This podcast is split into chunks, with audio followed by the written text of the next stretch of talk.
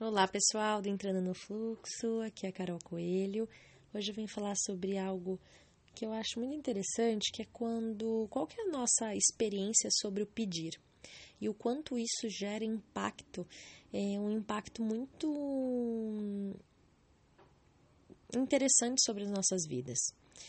Se você for pensar, sua primeira experiência quando você precisava de algo, a sua mãe, o seu pai ou quem cuidou de você já o fazia sem você solicitar.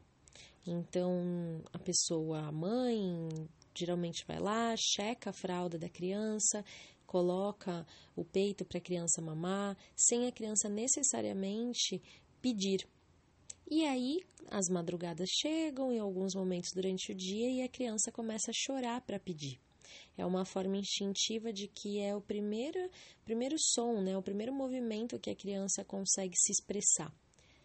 E aí, quando a criança vai crescendo, se desenvolvendo, ela começa a falar, a pedir ou a se expressar de alguma outra forma em direção ao que ela gostaria. Só que ela percebe que quando a mãe não dá e ela chora, às vezes a mãe cede. E aí a criança ela começa a perceber e a manipular de forma inconsciente como que ela consegue dobrar a mãe, o pai ou a, quem cuida dela. E aí ela começa a pegar essas brechas, essa parte que ela percebe que é possível ser flexibilizado. Se ela grita mais alto, se ela faz a mãe passar vergonha, se ela chora, ou se ela faz algum outro movimento, se ela adoece. Então a criança ela muitas vezes faz essa birra é, e essa manipulação de forma inconsciente, e em alguns períodos consciente.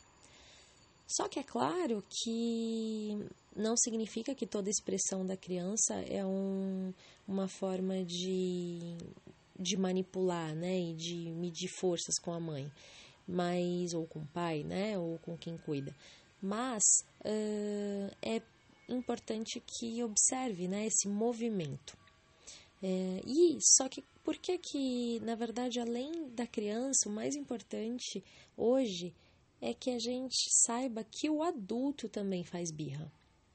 Então, o adulto, quando ele sai, é, ele começa, sai da infância, né, e começa a se desenvolver e a buscar e a servir a vida e a trocar, né, de adulto para adulto, ele muitas vezes perde, muitas vezes não consegue, muitas vezes é, se frustra.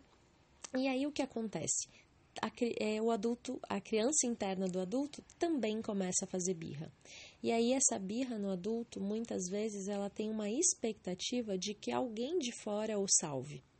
É, de que algum, alguma outra pessoa, ou inclusive muitas vezes através até de promessas de Deus, e só que numa espera passiva e não ativa.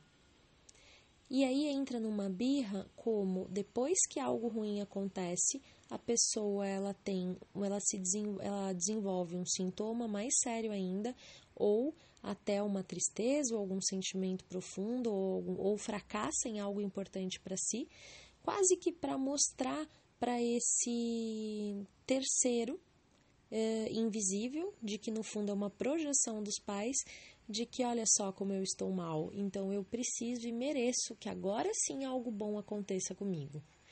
Isso é, são movimentos muito inconscientes, né?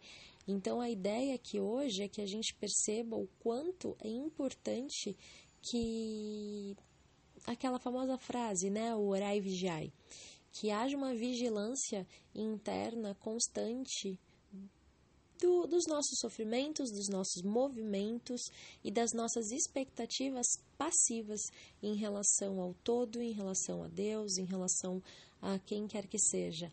E sim que a gente sempre se movimente e, e, e se puna com uma constância bem menos frequente. E, e pare mesmo de fazer uma birra, né? E brigar com a vida como ela como fosse possível e acaba que gerando movimentos muito autodestrutivos com a gente, ok? E para os relacionamentos também, porque quem está né, vivendo junto nesse movimento acaba sentindo e levando também é, a dor do outro para si. Então, uma boa tarde para vocês e até breve.